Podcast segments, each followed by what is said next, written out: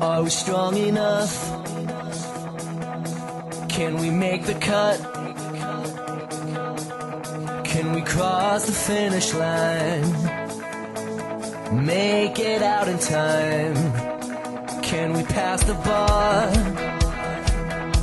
Can we make the grade? Hola, ¿qué tal amigos? Bienvenidos al podcast El Conferencista. Aquí siempre encontrarás algo que te sorprenderá y dará de qué hablar. Bienvenidos.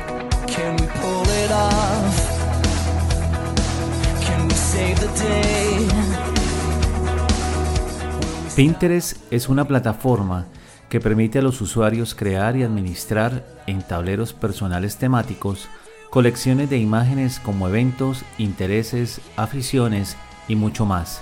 La misión de Pinterest es conectar a todos en el mundo a través de cosas que encuentran interesantes. Fundada por Ben Silverman, Paul Sciarra y Evan Sharp, el desarrollo de Pinterest inició en diciembre de 2009 y su lanzamiento al público fue en marzo de 2010.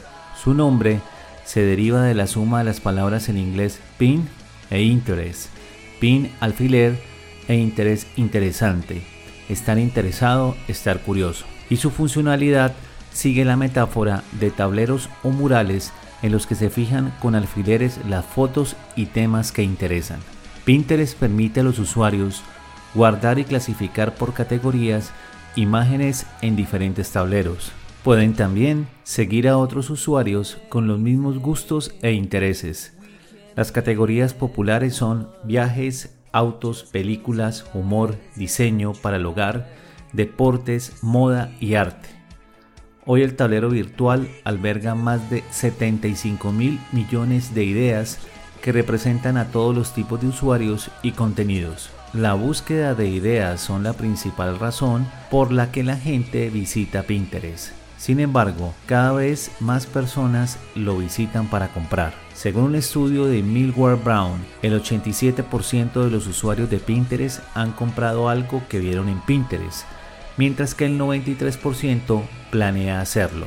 Si bien Pinterest es cada vez más popular entre los hombres, sigue siendo principalmente usado por mujeres. De hecho, según un estudio de Pew Research de 2016, de todos los adultos en línea en los Estados Unidos, el 45% de las mujeres utilizan Pinterest, en comparación con el 17% de los hombres.